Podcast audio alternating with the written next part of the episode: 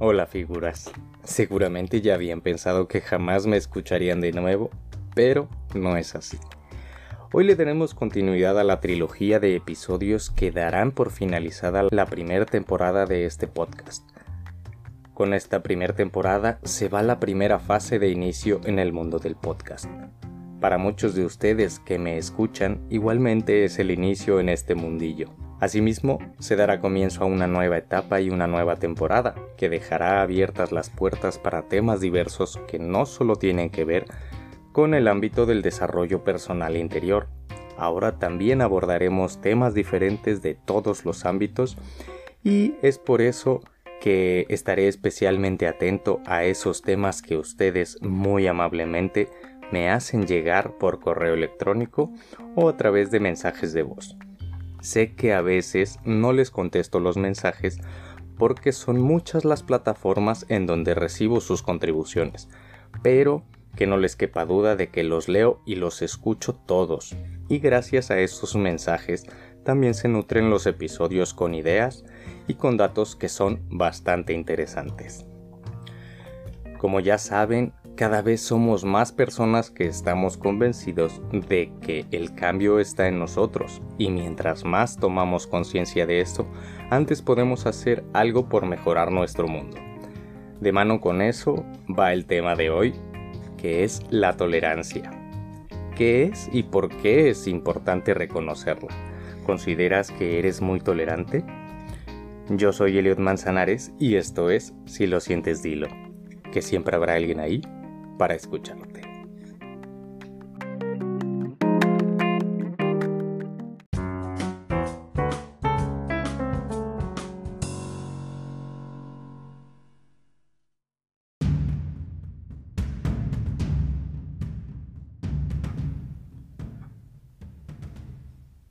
Uno vive lo que tolera. Muchas veces nos enseñan desde pequeños que la tolerancia es una virtud a desarrollar que en realidad es algo bueno para nuestra vida. Y esto lo digo desde el punto de vista del desarrollo de una persona desde su infancia hasta la madurez en un país latinoamericano. Lo digo de esta forma porque como ya saben soy mexicano, un mexicano que vive en España.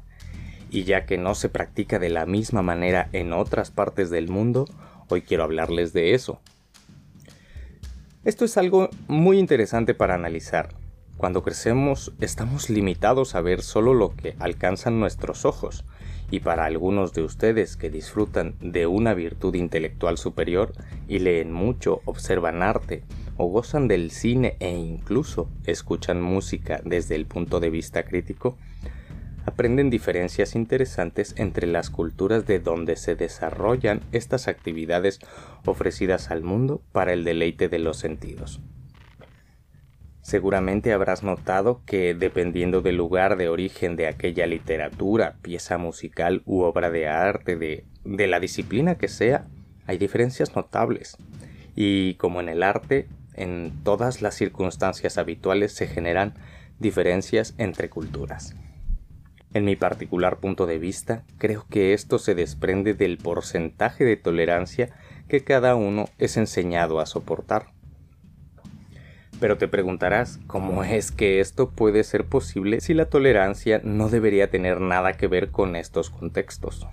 Si consultamos la definición de la Real Academia de la Lengua Española, en ningún momento menciona nada que tenga que ver con el arte o con la forma de vivir o del desarrollo de las culturas. Por eso quiero aclarar que esto es un aporte personal de lo que pienso y por qué lo pienso. La acción de tolerar se puede mirar con los mismos ojos con los que miras aguantar, soportar, acostumbrarse, resistir y en ocasiones también resignarse. A lo largo de la historia de la humanidad nos hemos venido acostumbrando a los cambios que se han presentado en todos los ámbitos, evolutivos, sociales, ecológicos, geológicos, económicos, industriales, intelectuales, tecnológicos, científicos y en resumen, a todo. La gran mayoría de los habitantes del mundo se acostumbran a lo que venga a cambiar nuestras vidas y por consiguiente nuestras sociedades. existe alguna minoría, son estos que al no acostumbrarse, al no tolerar eso que se vive, generan un cambio. Imagina los tiempos antiguos cuando en la agricultura se veían obligados todos estos trabajadores agrícolas a mover la tierra ayudados solo por herramientas rudimentarias, un palo, una piedra, sus pies e incluso solo con sus manos.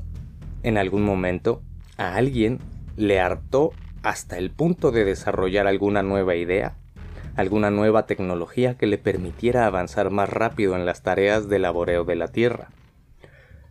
Pronto se dieron cuenta algunos otros que se podían ir mejorando el desarrollo de estas herramientas para hacer más fácil el trabajo y con esto ganar calidad de vida, menor esfuerzo, mayores ganancias, ya sea en tiempo o en eficacia del trabajo.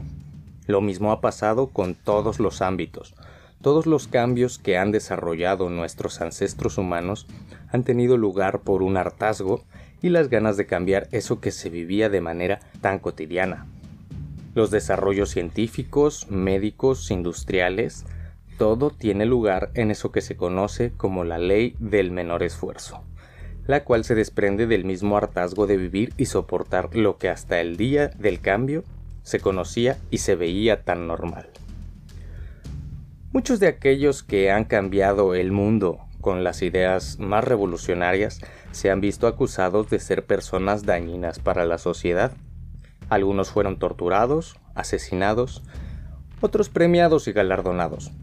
Conforme la historia avanza, se ha interiorizado en los pensamientos de la humanidad que el avance y desarrollo de la especie humana tiene que ver con estas personas que se atreven a cuestionar e intentar mejorar eso que se vive día a día.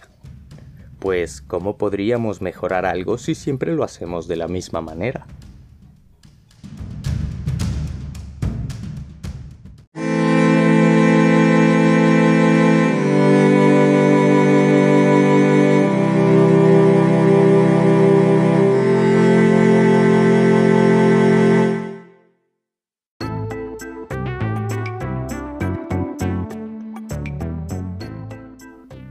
Podemos entonces plantear que la tolerancia hacia cualquier ámbito de nuestra vida juega un papel fundamental y extremadamente importante, incluso cuando no somos personas que vayamos a desarrollar nada que cambie el mundo. Que ojo, no digo que no sea de esta manera, seguro si cada uno de nosotros se lo propone, encontrará algo que podría cambiar y mejorar el mundo en el que vivimos, y si todos lo hiciéramos, pues ya te puedes imaginar lo increíblemente y casi utópico de los resultados. Pero ¿qué pasa con la tolerancia dentro de tus círculos sociales? ¿En el círculo de las amistades o en el círculo familiar? Y uno de estos, el peor y al mismo tiempo uno de los que más nos puede mermar la vida, es el círculo laboral. Así como el desarrollo de la humanidad se ha visto beneficiada por las personas revolucionarias que ya no soportaban más lo que se vivía, hay personas que particularmente se benefician de aquella tolerancia tan increíblemente superior de algunas personas. En general, los jefes de empresas grandes son personas que sacan mucho provecho de esto. Se han dado cuenta de que los empleados, generalmente los que más necesitan trabajar, desarrollan tolerancias mucho más elevadas que aquellos que realmente no tienen la necesidad de trabajar.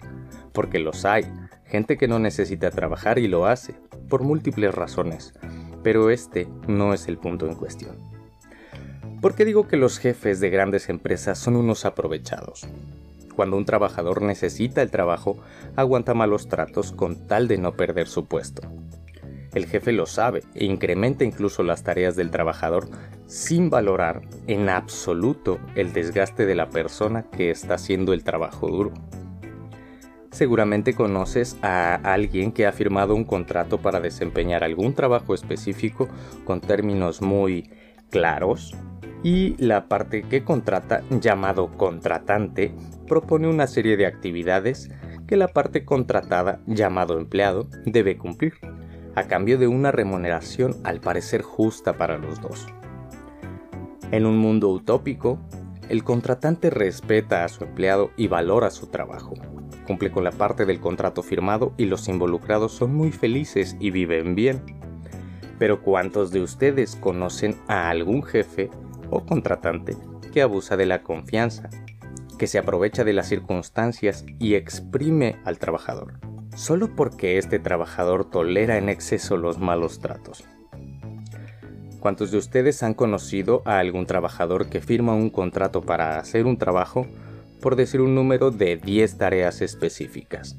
Pero al final de cada jornada de trabajo se encuentra con que no hizo esas 10 tareas que tenía que hacer, sino que hizo 15 tareas o 20, incluso más tareas. Este trabajador o trabajadora está entregando su vida, su tiempo, sus pensamientos, sus esfuerzos, su sudor por ese trabajo, porque le importa, porque es responsable y es un trabajador que se merece mucho más que ese supuesto sueldo por el que fue contratado. Si tenía que cumplir con 10 tareas y al final hizo 15, lo correcto sería que el empleador subiera en el mismo porcentaje el sueldo al trabajador. Es decir, si gana una moneda por cada tarea realizada, al final de la jornada debería cobrar 15 monedas y no solo 10 monedas. Pero la mayoría de los jefes son muy listillos y abusan de la capacidad de tolerar de estas personas, de estos trabajadores que se están dejando la vida por sus trabajos. No digo que no hay jefes que sean buenos y justos y que aparte de respetar el trabajo de su empleado, lo valoran y lo recompensan. Incluso hay jefes que dan más de lo que el trabajador hace y esto fomenta una relación excepcional entre el trabajador y el empleador. También hay que decir que hay trabajadores que no se ganan ese respeto ni esas recompensas. Estamos de acuerdo que todas las monedas tienen al menos dos caras y hay empleados que abusan de estos buenos empleadores, que soportan y que toleran que sus trabajadores no hagan lo que tienen que hacer, para al final de la jornada cobrar sus 10 monedas haciendo solo 5 tareas. ¿Ustedes qué piensan? Existen muchos tipos de empleados. ¿Cuál eres tú? ¿Eres un empleado que gana 10 monedas haciendo 10 tareas? ¿Eres un empleado que gana 10 monedas haciendo 5 tareas? ¿Eres un empleado que gana 15 monedas haciendo 10 tareas? ¿O eres un empleado que gana 5 monedas haciendo 15 tareas? Piénsatelo, analízalo. Es probable que estés tolerando cosas que no deberías, solo por este miedo de perder un trabajo, o por el cariño que has desarrollado a tu puesto. Seguramente hay más sitios donde podrás encontrar a algún jefe que sea más justo e incluso más generoso el mundo está lleno de gente buena y de gente mala. Y tú eres quien es apto para decidir qué es lo que toleras en tu vida y qué es lo que no.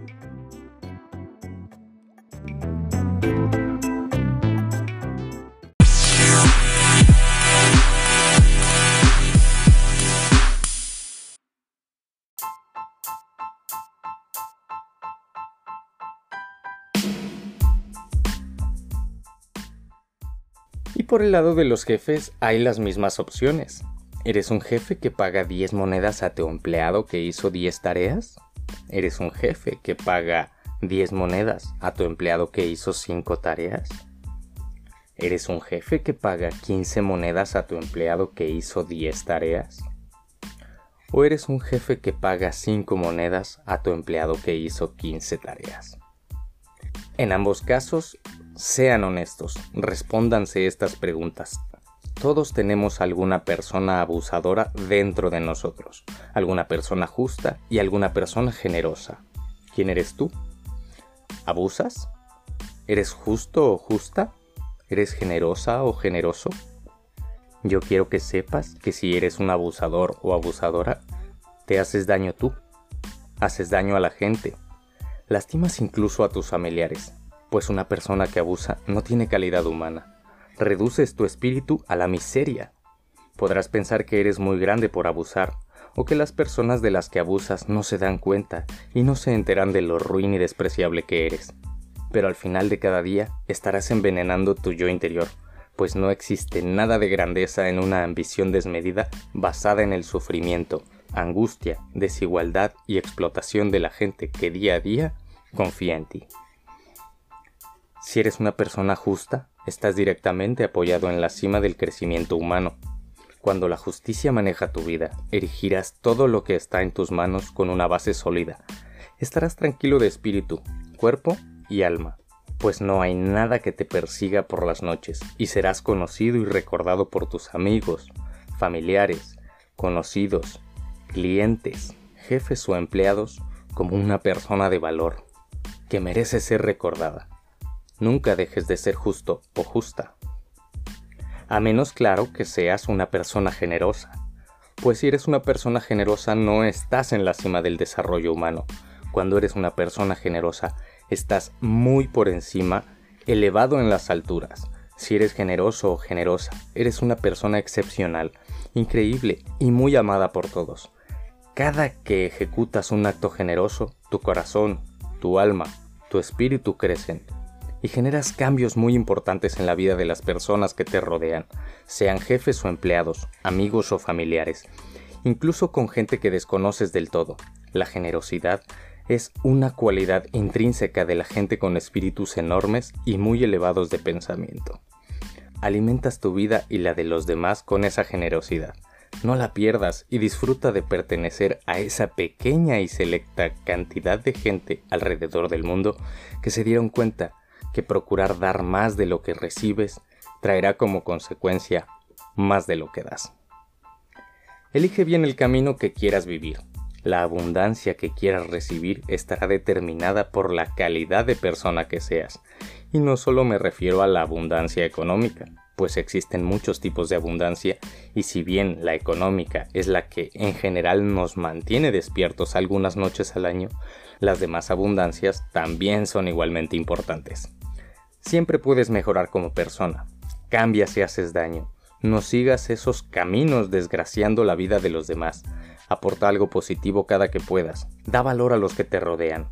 No toleres abusos en tu vida y procura generar cambios favorables para todos. Eso figuras es todo por hoy. Como se podrán dar cuenta, sería un tema que se podría extender a muchas ramas de nuestras vidas y realmente es algo que me gustaría lo pensaran mucho. Y si quieren, podrían decirme qué piensan ustedes. Puede incluso que sea un poco confusa mi forma de explicar lo que pienso del tema. ¿Creen ustedes que se me pasó algo? ¿Alguna idea que se me haya quedado en el tintero? Me despido de ustedes no sin antes agradecerles de todo corazón que hayan llegado al final del episodio. Yo soy Eliot Manzanares y esto es Si lo sientes dilo, que siempre habrá alguien ahí para escucharte.